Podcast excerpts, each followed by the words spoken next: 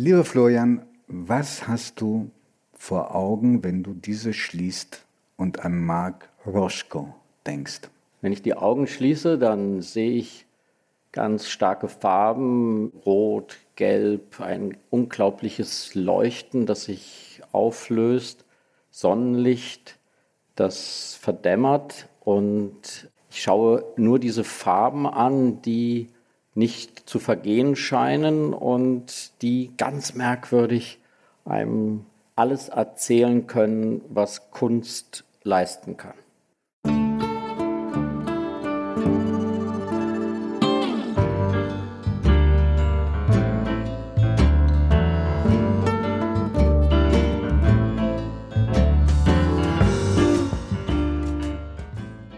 Augen zu. Der Kunstpodcast mit Florian Illies und Giovanni Di Lorenzo.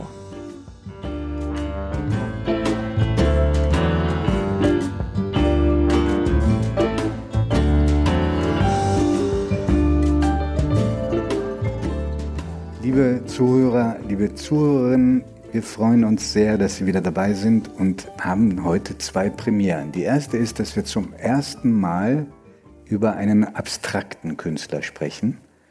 Und die zweite Premiere ist, dass wir zum ersten Mal vor Publikum unser Podcast aufnehmen. Sonst waren wir immer ganz allein in unserem Büro. Und der Grund ist eine Ausstellung, die in Potsdam läuft, in dem wunderbaren Museum Barberini, benannt nach einem italienischen Adelspalast, der große Ähnlichkeiten hat mit dem Palazzo Barberini hier in Potsdam und der, wie auch dieses Haus, eine sehr bedeutende Kunstsammlung beherbergt. Und hier läuft gerade eine wirklich sehenswerte Ausstellung. Die Form der Freiheit heißt sie. Mehrere sehr bedeutende abstrakte Maler. Und einer davon ist eben Mark Roscoe. Und da war die Einladung dieses Hauses, hier über Roscoe zu sprechen und wir freuen uns auf dieses Abenteuer. Ja, Sie dürfen hemmungslos klatschen.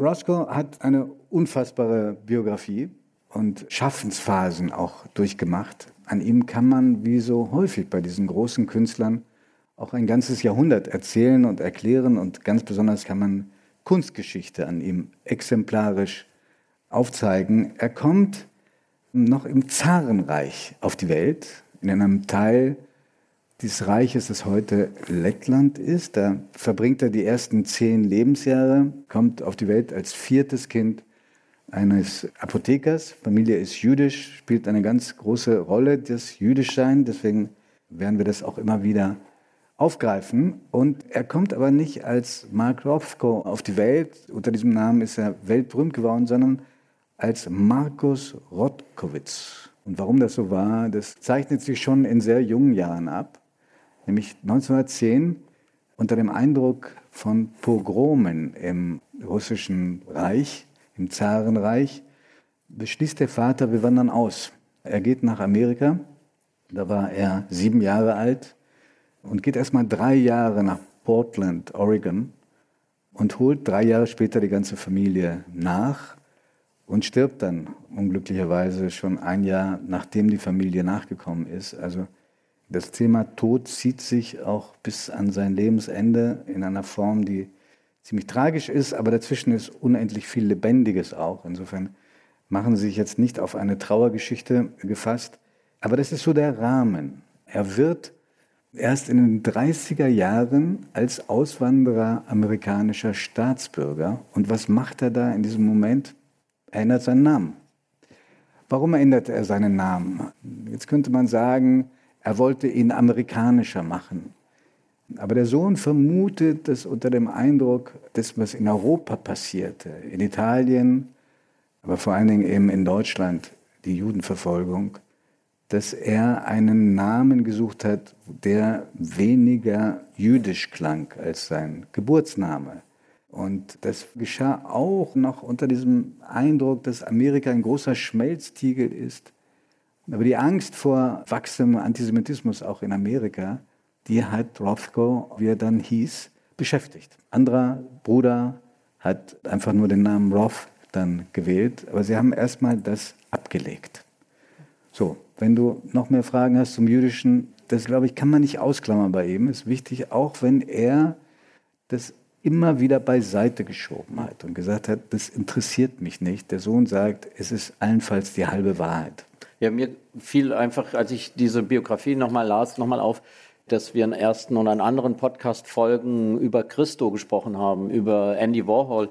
Und auch dieses alles sind osteuropäische Emigranten, die in Amerika ihren Namen wechseln und in Amerika dann plötzlich zu Verkörperung amerikanischer Kunst werden. Das ist was ganz Wichtiges und ganz Zentrales, was man, glaube ich, immer wieder vergisst, dass diese sehr, sehr viele dieser ganz großen Figuren der amerikanischen Kunst des 20. Jahrhunderts europäische Wurzeln haben, europäische Verbindungen ja. haben. Und ich glaube, bei Mark Roscoe ist das Europäische eigentlich zeitlebens ein dominierender Faktor. Ja, und das hatte, du hast es gerade schon angesprochen, natürlich zwei Gründe. Das eine war, dass nicht mehr Paris das Mekka für die Künstler war, sondern New York, das in den 40er Jahren ganz besonders. Und das zweite war, dass Amerika im Vergleich zu Europa ein sicherer Ort war.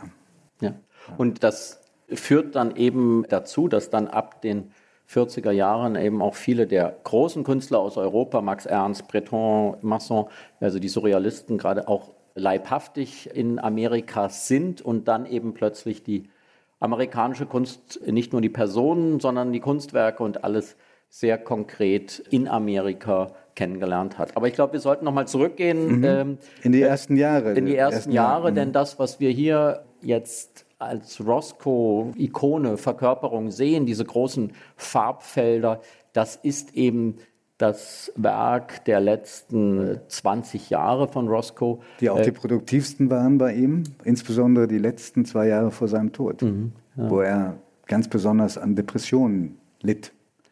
Vorher hat er sich wie viele andere in der gegenständlichen Malerei versucht. Er hat Wir fangen gleich mal an, ja. äh, um einen ganz anderen Mark Roscoe Ihnen zu präsentieren. Das ist eben ein Selbstbildnis, was wir hier gerade vor Augen haben, aus dem Jahre 1936.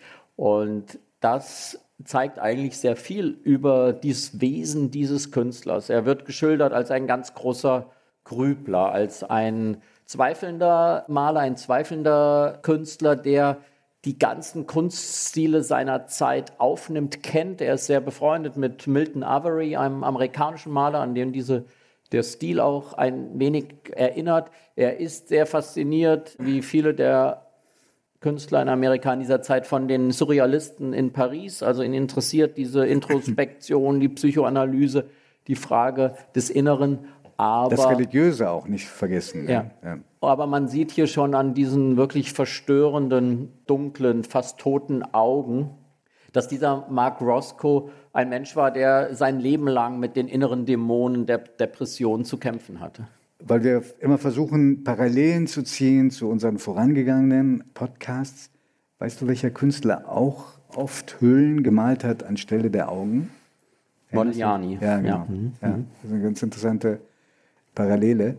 Er besucht mehrere Akademien, war auch Schüler von Max Weber, Expressionist, ein damals sehr berühmter, heute ein bisschen in Vergessenheit geraten, unterrichtet auch selbst als 50-Jähriger, das muss man sich mal vorstellen, wo heute ein Roscoe ein Vermögen wert ist, ein einziges Bild, hat er noch ein Jahreseinkommen von etwas über 2000 Dollar angegeben.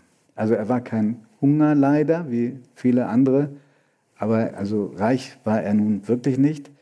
Die gegenständliche Malerei, an die er sich versucht, da, lieber Florian, muss ich bekennen, mit der konnte ich wenig anfangen. Ich finde, da hatte er sich noch nicht gefunden. Ich kann keinen richtigen Stil erinnern. Er erinnert mich ein bisschen an den Picasso, der, der sich so im Kubismus verloren hat. Er erinnert mich in manchen Bildern an Matisse, der, glaube ich, auch für ihn sehr wichtig war. Ich finde, dass er ebenso wie dein Lieblingsmaler Caspar David Friedrich überhaupt keine Menschen malen kann. Du würdest jetzt sofort äh, sagen, das ist so das wie klären bei, wir später. Ja. Äh, bei, das würdest sofort sagen, wie bei Edward, Edward Hopper. ja, und da würde genau. ich sagen, da liegst du falsch, aber ja. da bist du nicht runterzukriegen. Also ich konnte mit der gegenständlichen Malerei, seiner gegenständlichen Malerei nicht so viel anfangen. Ist das für dich nachvollziehbar oder hast du etwas gesehen, was ich einfach nicht erkennen kann? Nein, das geht mir sehr ähnlich. Ich finde das aber immer wahnsinnig beruhigend, dass Genies nicht als Genies vom Himmel fallen und dass man einfach sieht, was da für Jahrzehnte von Ringen und Arbeit und Suche dahinter steckt. Also man sieht hier, das ist ein Künstler, der, der versucht hier Badende am Meer, am Strand zu malen. Das ist 1933, 34.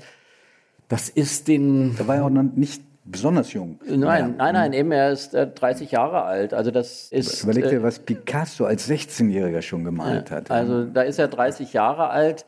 Das ist eigentlich ein, ja, wie würde man sagen, das ist eigentlich Spätexpressionismus mit Strandfiguren, wie man sie von Picasso kennt. Wenn man jetzt ein Kunstdetektiv ist, würde man sagen, hm, wenn man da oben diesen Ausschnitt aus dem Himmel zwischen den Badenden nimmt und den sehr groß vergrößert, dann gibt es da schon erste abstrakte Farbfelder. Aber da gehört sehr viel dazu. Wenn dieser Künstler 1940 verstorben wäre, dann darf man ganz sicherlich davon ausgehen, dass keiner von uns heute noch seinen Namen kennen würde. Insofern bin ich ganz bei dir. Es zeigt eben, dass dieser Künstler quasi dieses Künstlerische in sich spürte und zugleich aber noch nicht die Form gefunden hatte, in der er sich so ausgedrückt hat, dass er Ikonen schaffen konnte. Dass diese sehr, sagen wir mal, spätexpressionistische Phase, die sehr klumpig, plump, äh, suchend wirkt. Hätte ich gar nicht gewagt zu sagen. Aber doch, doch. So, ja, also ich ähm, stimme dir zu, ja. Äh, wird dann abgelöst von einer Phase, das ist dann die frühen 40er Jahre, die auch sehr wenig eigenständig ist. Das ist eigentlich dann nochmal eine Aufnahme des Ganzen, was man von den Surrealisten kennt. So, so ein bisschen so ein mythologische Spiele, die Bilder beschwören so archaische Kulturen herauf. Das war für ihn auch sehr zentral, diese, auch für viele dieser späteren amerikanischen Expressionisten, dieses, hier sehen wir ihn noch einmal in seinem Atelier. Er hat aber sich geweigert, je beim Arbeiten übrigens fotografiert zu werden. Er sitzt hier auch etwas missmutig da und will offenbar, dass der Fotograf rausgeht. Also er hat großen Kult um seine Einsamkeit im Atelier gemacht. Und hier, das ist die zentrale Übergangsphase 1946, 47, als sich diese nebligen Formen des Spätsurrealismus auflösen und man spürt, dass jetzt hier der Weg in die Abstraktion gegangen wird. Und das ist hochinteressant, das gibt das sehen wir bei Piet Mondrian, da gibt es das von den Bäumen, die sich dann immer weiter auflösen in die abstrakten Formen. Und hier bei ihm sieht man hier an dieser Stufe, würde ich sagen, hier rechts bei dem Grün-Weiß und auch den blauen Streifen, da spürt man, dass da ganz langsam der echte Roscoe Aber aufscheint. Da muss man, glaube ich, erklären, wie es dazu kam. Ja? Der Sohn von Mark Rothko Christopher, der sagt, er wehrt sich gegen eine Interpretation, die stark auf bestimmte geschichtliche Ereignisse fokussiert ist oder auf Traumata, die man erlebt hat. Aber ganz loslösen kann man das ja nicht. Aber die ganze abstrakte Malerei hatte ja den Hintergrund, dass wir dieses menschheitsgeschichtliche Desaster, diesen Sündenfall hatten des Nationalsozialismus, wir hatten das Trauma des Weltkrieges und Künstler haben gesagt, wir können nicht mehr das Erkennbare abbilden, das Gegenständliche machen. Wir müssen unsere seelische Verfassung und das, was wir zu verarbeiten haben, in anderer Form darstellen. Es hat mich ein bisschen erinnert an ein ganz berühmtes und auch sehr bedrückendes Wort des Philosophen und Soziologen Theodor Adorno, gebürtiger Frankfurter, emigrierte dann in die Vereinigten Staaten und kehrte 49 zurück. Und dann schrieb er, nach Auschwitz ein Gedicht zu schreiben, ist barbarisch, 49. Und so ein bisschen ist das die Parallele in der Literatur, in der Wissenschaft, Teil, sagen wir, in den Geisteswissenschaften. Aber in der gewisse, Malerei unbedingt. Dass ja. gewisse Formen nicht mehr gingen. Und das erleben wir, glaube ich, in der Figur von Mark Roscoe ganz zentral. Deswegen würde ich sagen, 45 ist für ihn der, der Bruch in seinem künstlerischen Werk, weil 45 eben auch in dem Erkennen über den Ausmaß und die Dimension des Holocaustes, für den schon 1913 vor jüdischen Progromen geflohenen Mark Roscoe sozusagen eine Wiederholung seiner Kindheitstraumata war und das eigentlich dann wirklich zu dem Entscheidung bei ihm künstlerisch führte, dass die Grenzen des Darstellbaren leider erreicht sind, dass das menschliche Maß dessen, was man sich vorstellen konnte, bis zum Jahre 1945 leider überschritten war und dass er aus dieser Erschütterung den Weg in die Abstraktion gesucht und gefunden hat, scheint mir ein sehr plausibler Ansatz, diesen ja, großen stilistischen Wechsel in seinem Werk zu erklären. Du hast doch mal Kunstgeschichte studiert. Ist immer länger her. Ja, macht nichts. Aber ich dachte immer, die abstrakte Malerei ist früher schon erfunden worden. Als Urheber, erstes berühmtes Bild, gilt der russische Maler, der dann lange gelebt und gearbeitet hat, auch in Frankreich und in Deutschland, Wassily Kandinsky. Aber ich weiß nicht, ob du weißt, dass das offenbar nicht mehr stimmt. Doch, das verfolge ich mit großer Neugier, dass da immer gestritten wird, wer der allererste war. Aber ich glaube, dass es verschiedene Kandidaten dafür gibt. Das Interessante ist, es soll angeblich eine, also angeblich, es gibt auch Ausstellungen darüber, es soll eine schwedische ja. lange vergessene und auch an den Rand gedrängte Künstlerin gewesen sein, namens Hilma af Klint. Nicht Klimt, sondern Klint. Und die war eine Theosophin, so wie anfänglich auch Rudolf Steiner. Die beiden kannten sich auch. Und die soll noch vor Kandinsky abstrakt gemalt haben.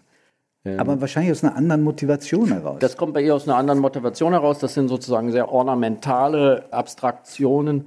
Es gibt auch den tschechischen Maler František Kupka, der in dieser Zeit abstrakt wird. Das findet alles in dem wunderbaren Jahr 1913 statt. Da, äh, da äh, malt eben auch Kennst Male du dich ziemlich gut aus? Äh, Male ja. Malevich, Malevich malt da sein erstes schwarzes Quadrat. Das ist eine sehr vergleichbare Zeitströmung 1913 vor dem Ersten Weltkrieg 1912 zu der Erfahrung, die hier weltweit zu einem Wechsel in die Abstraktion führt. Wir haben das in Europa genauso, in Deutschland mit dem Informell, in Frankreich mit den ganzen wunderbaren Malern um Soulage. Und das ist sozusagen diese Erschütterung des Zweiten Weltkriegs führt zu einer zweiten Welle der Abstraktion und der Begriff dieses amerikanische Expressionisten bezieht sich ja auch letztlich auf diese allererste expressionistische Bewegung, deswegen sagt man jetzt eben die abstrakten Expressionisten hier. Das ist eine sozusagen sehr kollektiver Weg in die Abstraktion, der da in Amerika in den frühen 50ern und in den späten 40er Jahren anfängt. Jackson Pollock ist sicherlich der muskulöseste Vertreter dieser der Malerei. Hier, der hier in Potsdam jetzt auch gerade ausgestellt wird. Ja, mit, ja. Seinen, mit seinen Action-Paintings. Ja. Und man sieht daran, das ist, glaube ich, auffällig, abstrakter Expressionismus ist kein Stil. Das ist eine unendliche Bandbreite zwischen Jackson Pollock und Barnett Human. Es ist mehr ein Prozess vielleicht. Also man will darstellen, aber lass uns, lass uns darüber noch ein bisschen diskutieren, vielleicht auch streiten. Ja? Mir scheint, dass Rothko unter den ganzen abstrakten Expressionisten der strengste war, der sich ganz stark abgesetzt hat, auch von anderen Zeitgenossen, wie unsere geliebte Tamara de Limpicka oder Andy Warhol, denen er bestimmt vorgeworfen hätte, sie machen Gebrauchskunst. Wir haben verschiedentlich schon darüber geredet. Er wollte etwas völlig anderes. Ihm war der Gedanke, dass seine Kunst gefallen könnte, eher unheimlich. Er wollte an die existenziellen Fragen rangehen und er hatte die Vorstellung, dass seine Kunst eine so starke Wirkung entfalten könnte, dass man im Abstand von drei Metern vor einem seiner Kunstwerke in Tränen ausbrechen kann. Also ein Stendhal-Erlebnis 100 Jahre später hat. Und ich glaube, dass jemand, der sich nicht so gut auskennt, eher rätselnd davor steht und sagt, was will der uns eigentlich sagen? Und Roscoe hat gesagt, meine Bilder sagen ganz viel über einen Seelenzustand aus. Also ich finde das kompliziert, weil ich die Kunst von Mark Roscoe wirklich spektakulär finde und diese abstrakten Bilder zu einigen der wichtigsten Bilder des 20. Jahrhunderts zählen würde. Der spätere. Der späte, abstrakte Farbfeld Maler. Mhm. Dass er mir aber sagt, dass ich davor zu weinen habe, finde ich ein bisschen anstrengend. Also bei all, all dem, bei dann, all seinen dann, inneren Leidensdruck, mh. bei all seinen inneren Dingen, die ihn beschäftigen, das würde ich so viel lieber selbst entscheiden. Also ob ich da jetzt lache, weine oder so. Also er da muss es, ich dann sagen, dass es mir ein bisschen. Er hat es ja auch nicht gefordert, aber er hätte es. Äh, du verteidigst ihn. Ja, er hätte es schön gefunden mir war das, es, es finde ich interessant, weil ich habe große Zuneigung zum Pathos, aber dass, dass man so... Die er sonst überhaupt nicht hat. Also er hat ja ein Theoriebuch geschrieben über Kunst. Ja. Irres Buch, weil 18 Jahre nach seinem Tod erst wiedergefunden von einer Prokuristin. Dann haben die angefangen, das zu, ein bisschen zu bearbeiten, zu reagieren. Vor allen Dingen sein Sohn Christopher, den du schon erwähnt hast. Übrigens auch ein Kuriosum, dass ein Jude sein Kind Christopher nennt. Er erklärt das, komme ich nochmal auf das Jüdische, der Sohn erklärt das so, dass er eine große Abneigung gegen religiöse Riten entwickelt habe, weil er nach dem frühen Tod seines Vaters jeden Tag das Kaddisch sprechen musste. Also es ist ein Gebet für die Seele von Verstorbenen und nach dieser Erfahrung, die für ihn offenbar sehr schmerzhaft war, hat er angeblich auch nie wieder eine Synagoge betreten. Also es ist immer wieder das Jüdischsein auch in der Negation. Ja? Das ist eine starke Prägung gewesen. Er war ja auch auf einer jüdischen Schule. Achso, sorry, ich war immer noch bei einem Theoriebuch, das sollte ich vielleicht noch zu Ende führen. In diesem Theoriebuch ist kein einziger Bezug, kein einziger Bezug zu seinem eigenen Kunstwerk. Also eine ganz große Abwehr, ja, Verweigerung, seine Kunst einem Deutungsmuster zu unterziehen. Und gleichzeitig will er ja was erreichen, nicht nur dass man in Tränen ausbrechen kann, sondern er wünscht sich, dass Kunst eine ähnliche Wirkung erzielen könnte wie Musik. Er großer Mozart-Liebhaber. Und da frage ich dich, Florian, ist das vergleichbar und möglich? Also kann ein Kunstwerk das auslösen, was ich nenne mal Brahms oder Choräle von Bach oder bestimmte Arien von Giuseppe Verdi auslösen?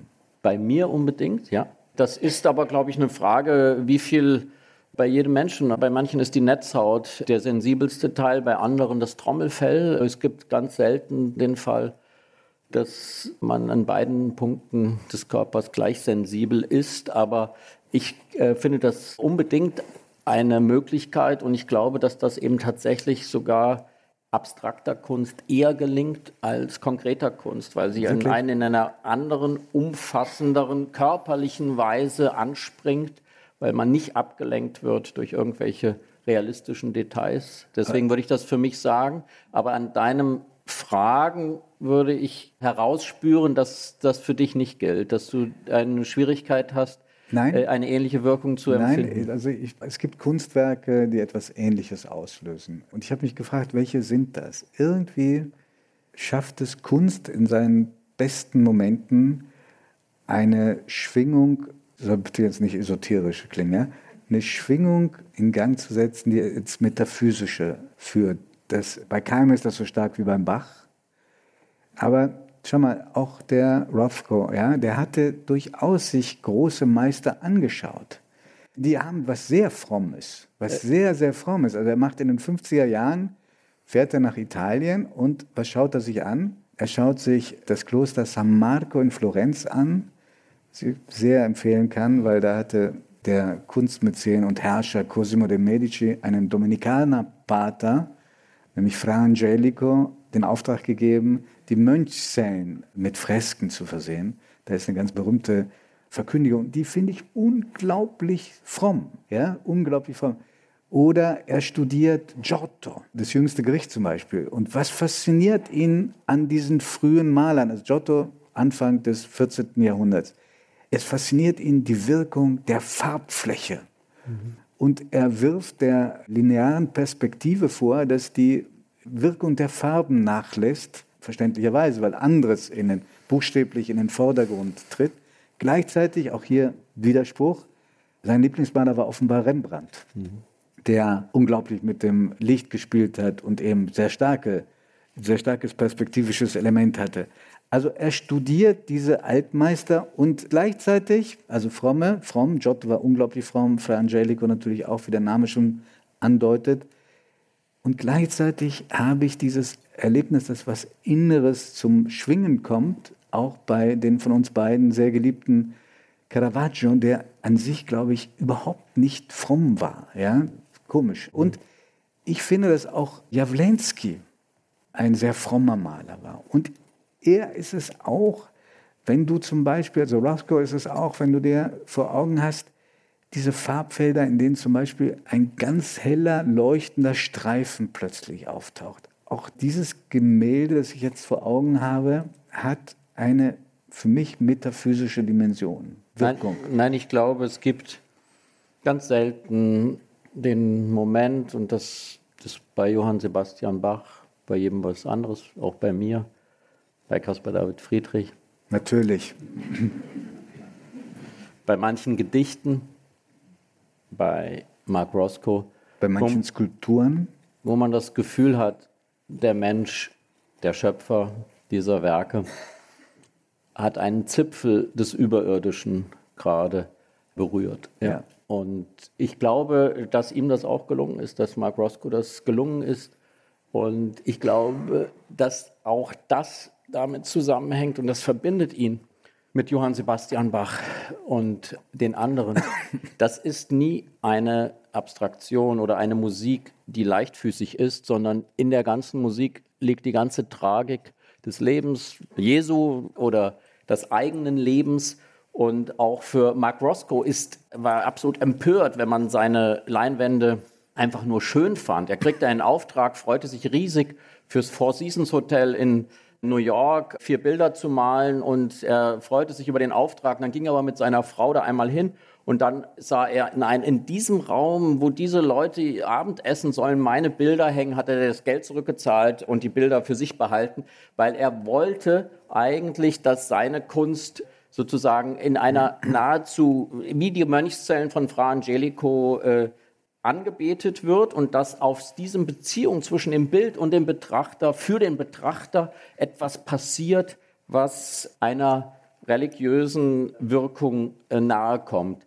Darf ich dir ja. an, an, dieser Stelle, weil wir Frangelico und diese Reisen in den 50er sind, 50er, 60er, darf ich dir noch eine andere Geschichte erzählen aus dem reichen Fundus an Legenden über Rothko? Das ist, glaube ich, hoffentlich Ihnen allen als regelmäßigen Zuhörern bewusst, dass Giovanni Lorenzo in direkter Nachfolge zu Giorgio Vasari, dem großen äh, Erzähler der an, an die, äh, an, an diese, Italiens an, dieser an dieser Bosheit. Ähm, hat, Sehr äh, das ist eine Zer hat, äh, voller Zärtlichkeit. Florian, voller Florian Zärtlichkeit. Monate gebastelt. Aber es ist ehrlich gesagt, äh, ich habe es einfach nur von seinem Sohn erfahren. Er trifft auf einer Italienreise, während einer Italienreise, den berühmten Regisseur Michelangelo Antonioni. Ich weiß nicht, ob Sie den noch ein bisschen kennen.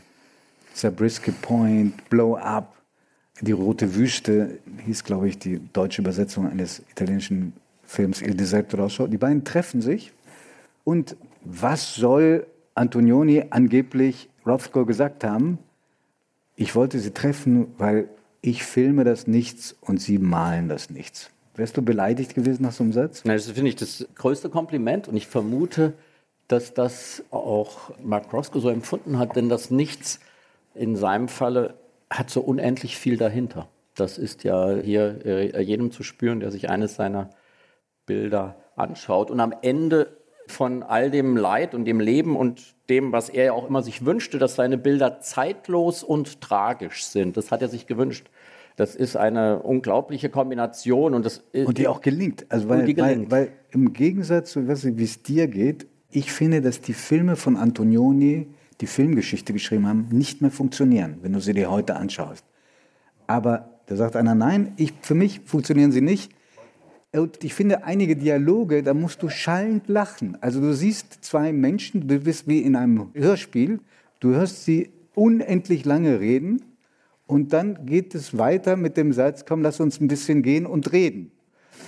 Ähm, aber die Bilder von Roscoe funktionieren, die, die abstrakten Bilder funktionieren alle noch.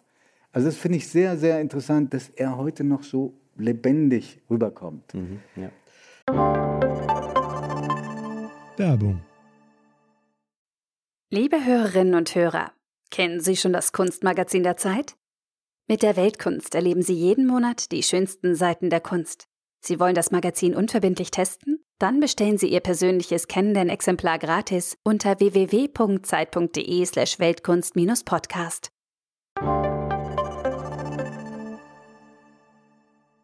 Wir haben den Christopher Roscoe schon so oft erwähnt, den Sohn, der sehr früh seinen Vater verloren hat, aber ihn noch eben als Kind kennengelernt hat und auch mit dem Vater diese Reisen nach Europa gemacht hat, nach Florenz, nach Pompeji. Auch das pompeianische Rot leuchtet hier immer meiner Meinung nach aus diesen Bildern raus und auch die Tragödie Pompeis, also sozusagen die Illustration des Endes. Und Christopher, klinischer Psychologe, also gut gerüstet für das, was er dann hauptberuflich seit Jahrzehnten macht. Er kuratiert nämlich das Werk seines Vaters. Genau, und wir sind ja hier in Potsdam und haben als kleine Referenz an Günter Jauch in jeder unserer Folgen des Podcasts einen Telefonjoker, den wir immer dann befragen, wenn Dinge aus erster Hand erzählbar sind aus der Familie. Und das ist in diesem Falle möglich gewesen. Und wir haben mit Christopher Roscoe in Amerika gesprochen und ihm zwei Fragen gestellt, die zentral sind für das Verständnis. Und die erste kann nur er beantworten, denn die erste Frage, die ich ihm gestellt habe, ist, Sie haben Ihren Vater erlebt und Sie leben jetzt mit diesen Bildern von ihm zu Hause. Ist die Ausstrahlung, die er als Mensch hatte, dieselbe wie die, die seine Bilder haben? Rothko paintings are well known for having an inner glow, a warmth and depth of color that appears to radiate out from the inside of the painting. This was an effect created by my father by layering multiple colors one on top of the other, each one radiating through the one above it. And this creates a sense of richness and emotional depth that in many ways parallels what my father was like. He was a man of complex feelings, never a single color, and those many layered canvases reflect some of his personality with their warmth and inner glow.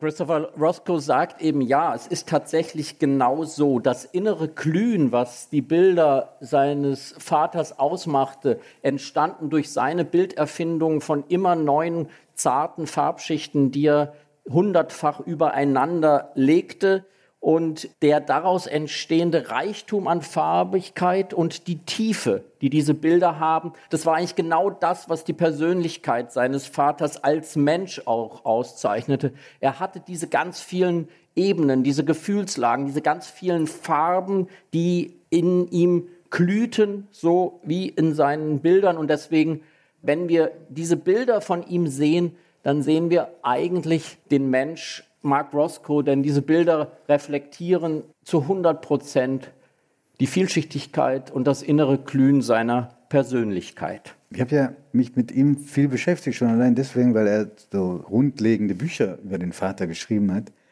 Aus einigen bin ich aber auch nicht schlau geworden. Ich weiß nicht, ob du es geworden bist. Er sagt, der Vater hat ja unendlich offenbar gelitten an Depressionen. Und er sagt dann, ja, aber mein Vater war lebensbejahend und voller Schaffenskraft. Und es ist auch gar nicht wahr, dass er dann zum Ende seines Lebens immer mehr die Farben schwarz und braun und grau favorisiert hat. Es da auch ganz bunte Bilder. Er war lustig. Also es ist, vor allem wenn man das Ende dann auch kennt, der arme Christopher war sechs Jahre alt, als sein Vater Selbstmord begann. Er schlitzte sich die Pulsadern auf. Die spätere Autopsie hatte ergeben, dass er dann eine sehr große Menge an Antidepressiva im Körper hatte. Die letzten zwei Jahre hat er in seinem Atelier gelebt. Die nochmalige Verschlechterung war zum einen ein körperliches Defizit. Er hatte ein Aneurysma. Dann aber auch spielte die Trennung von seiner Frau Marion, eine zweite Frau, eine ganz große Rolle, die, die Mutter von Christopher und seiner sehr viel älteren Schwester. Also es gibt so bei ihm die Tendenz, ja nichts Psychologisches in seine Bilder hinein zu interpretieren. Oder wie war dein Eindruck?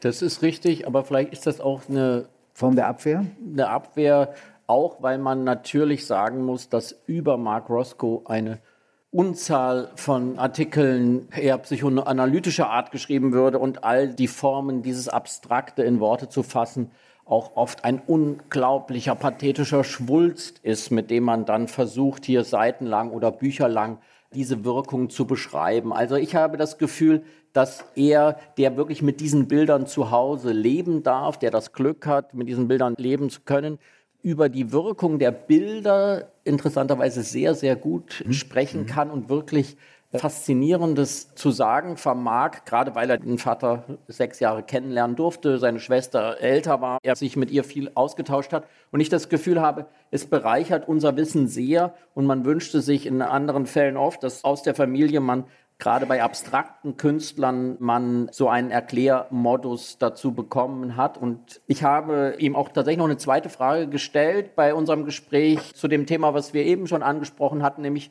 zur Frage der Musik und der Frage, wie er den Unterschied machen würde für die Werke von Mark Roscoe, weil sie ja nun über das Auge funktionieren und der Vergleich, der oft gezogen wird zur Musik eben über das Ohr. Was ist daran vergleichbar und wieso ist für ihn die Wirkung der Werke seines Vaters der Musik vergleichbar? My father was a great lover of music, often listening to Mozart or Beethoven or Schubert while he painted. He talked about bringing the poignancy of music to artwork. And what particularly appealed to him about music was its ability to communicate directly with our inner feelings, with our own mental and emotional states without the intervention of language or other rational thought. He sought to do much the same thing in his paintings, finding ways through color and space to speak directly to our inner selves. And when you enter a room that has not just one Rothko, but many Rothkos, he activates the space. It's not simply an effect of what we see with our eyes, but it becomes a bodily sensation you feel the silence, you feel the glow of the paintings, you feel an almost sacred space that he creates around you. It can be a very moving experience, much like listening to great music. Christopher Roscoe erzählt, dass sein Vater beim Malen sehr oft Musik gehört hat und auch hier wieder haben wir diesen Punkt der europäischen Musik, also Mozart, Beethoven, Schubert, was er während der Arbeit an seinen Gemälden gehört hat. Und er schätzte die große Fähigkeit der Musik, mit dem Zuhörern direkt zu kommunizieren, ohne Umweg über das Gehirn, sondern direkt zu den inneren Gefühlen, zu den inneren Bewegungen, Bewegtheiten, den inneren Stimmungen eines Menschen sprechen zu können. Diese direkte Ansprache der Seele, die er in der Musik fand, die wollte er in der Malerei ebenfalls ausdrücken. Und dann spricht Christopher Roscoe über Räume, in denen sich mehrere Werke von Mark Roscoe befinden, dass dort eine Wucht von dieser Versammlung der Werke Roscoes ausgeht, die eine körperliche Sensation im Inneren auslösen, wie er glaubt, wie sie sonst nur die größte Musik erreichen kann. Und hier hinter uns zu sehen ist das Spätwerk, der Abschluss sozusagen von Roscoes Schaffen auf Einladung der Sammler Demenil hat Mark Roscoe wenige Jahre vor seinem Tod eine ganze Kapelle in Houston gestalten können. Wir sehen sie hier. Es ist auch insofern wirklich ein sozusagen Kulminations- oder Endpunkt seiner Malerei, weil äh, es hier gar keine Farbfelder mehr gibt, sondern man nur noch ein purpurfarbenes, dunkles Schweigen der Malerei eigentlich vor Augen hat. Und wenn man dann weiß, dass er sich zwei Jahre später oder ein Jahr später umgebracht hat, hat das leider eine sehr schreckliche Konsequenz. Mhm. Florian, wir haben in unserem Podcast auch immer wieder thematisiert, wie dann der Wert der Kunstwerke sich verändert hat. Rofko war nie reich durch seine Kunst. Du warst ja auch mal in dem Kunstgeschäft tätig. Da gibt es offenbar nicht nur Ehrenmänner, der hat vor seinem Tod drei Freunde bestimmt, die sich kümmern sollten um sein Werk. Fast 800 Gemälde hat er hinterlassen, die Zeichnungen nicht mitgezählt und darunter war der Finanzchef der Galerie Marlborough, der er für, glaube ich, zehn Jahre erstmal da sein Werk überlassen hat. Dann starb Rothko und was passierte? Der Finanzchef sorgte dafür, dass Marlborough 100 seiner Werke für die Summe von 1,8 Millionen bekam. 1,8 Millionen, da waren wir schon in den 70er Jahren. Heute kriegst du, glaube ich, nicht mal mehr so einen Farbtopf von Rothko für äh, 1,8 äh, Millionen. Die Kinder haben sehr lange vor Gericht gestritten, bis sie wieder die Kontrolle hatten über seine Werke. Mhm. Ja, also das ist ganz tragisch. Er hat es alles sehr gut konzipiert und einen sehr guten scheinbaren Weg für seine Kunst gefunden. Das hat nicht stattgefunden. Umso schöner, dass es dann nach langem Weg jetzt das Erbe bei seinen beiden Kindern ist, die sich darum kümmern und auch selbst in Wien im Kunsthistorischen Museum vor kurzem eine Ausstellung äh, kuratiert haben und versuchen ganz bewusst den ganzen Roscoe, also auch die frühen Werke zu zeigen und den Menschen nahezubringen. Es gibt eine Geschichte, die ich gelesen habe, die mich noch sehr beschäftigt hat zu Mark Roscoe, weil wir immer wieder auch über das Jüdische jetzt gesprochen haben und diese Erschütterung bei ihm. Wir müssen uns ja in diesen Tagen mit vielen traurigen antisemitischen Dingen rund um die Dokumenta in Kassel beschäftigen. Und, An der er äh, übrigens mal teilgenommen ja, hat. Ja, ja. aber äh, 1959 wurde er eingeladen von Werner Haftmann an der Documenta in Kassel teilzunehmen und da hat er gesagt, er würde nie deutschen Boden betreten wegen des Holocaustes, aber er würde anbieten, in Kassel eine ganze Kapelle zu malen als äh, Sühnekapelle für die Opfer des Holocausts. Leider hat die Stadt Kassel dafür keinen geeigneten Raum gefunden im Jahr 1959. Unfassbare Geschichte. Äh, sonst hätten wir eine solche Kapelle heute auch in Nordhessen. Mhm. Äh, dazu muss man wissen, Florian kommt aus Hessen. man kann nicht ganz so viel damit punkten, muss ich dir sagen, wie mit einer italienischen Herkunft. Aber, ja, aber die ist ja sehr verdünnt. Es ist ja nur, sind ja nur 50 Prozent.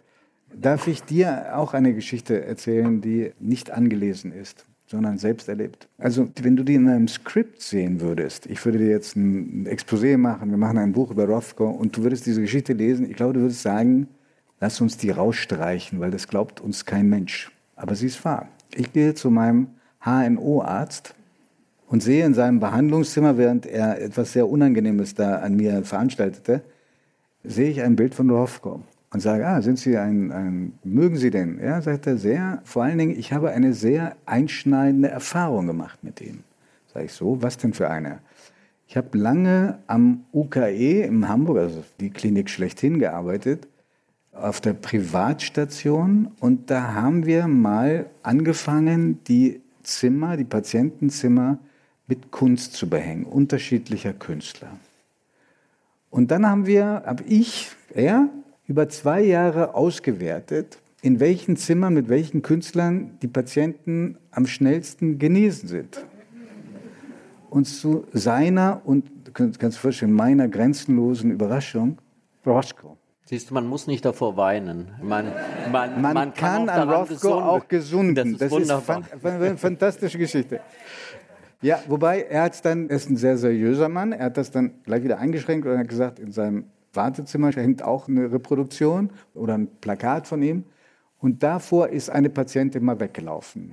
Gesagt, das, das hat sie einfach nicht ausgehalten. Florian, darf ich dir zum Schluss eine Banausenfrage stellen, weil ich sicher bin, dass der eine oder die andere die auch irgendwie auf der Zunge hat. Es gibt gegenüber der abstrakten Kunst ja auch ein Vorurteil nämlich dass manche Künstler es sich da leicht machen. Das kann man schon alleine technisch bei Rothko nie sagen, weil das ist auch eine besondere Technik, die er beherrscht hat. Die Farben scheinen ja zu schweben.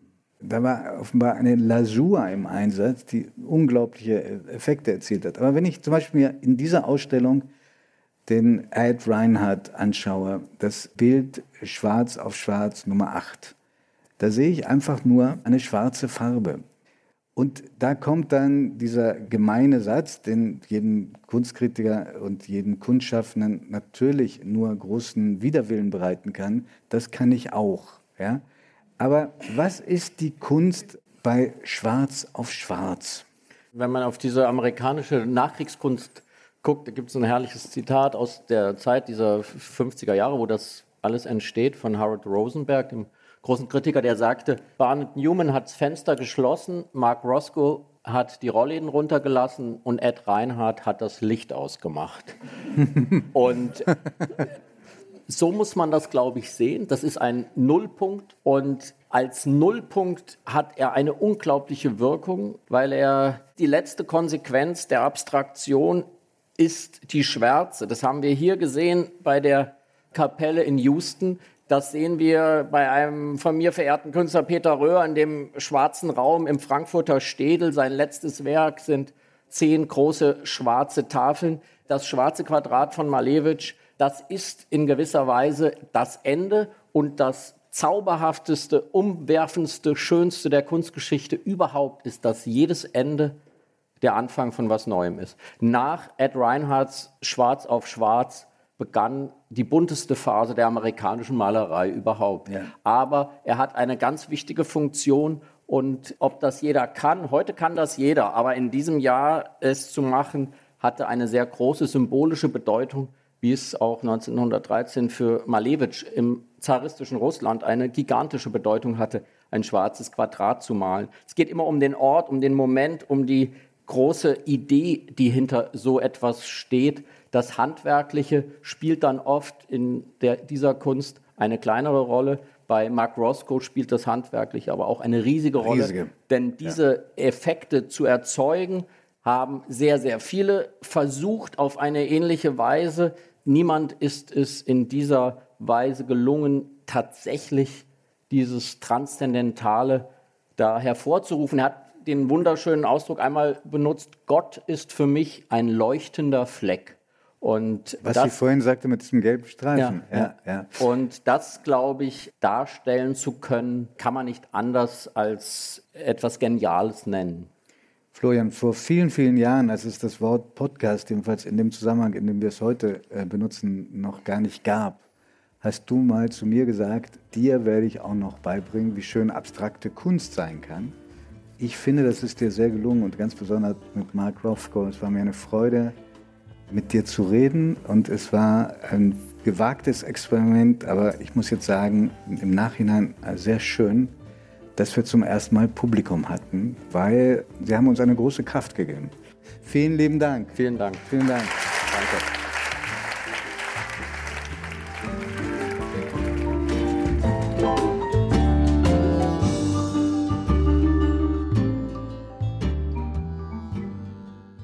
Augen zu ist ein Podcast von Zeit und Zeit Online, produziert von Pool Artists.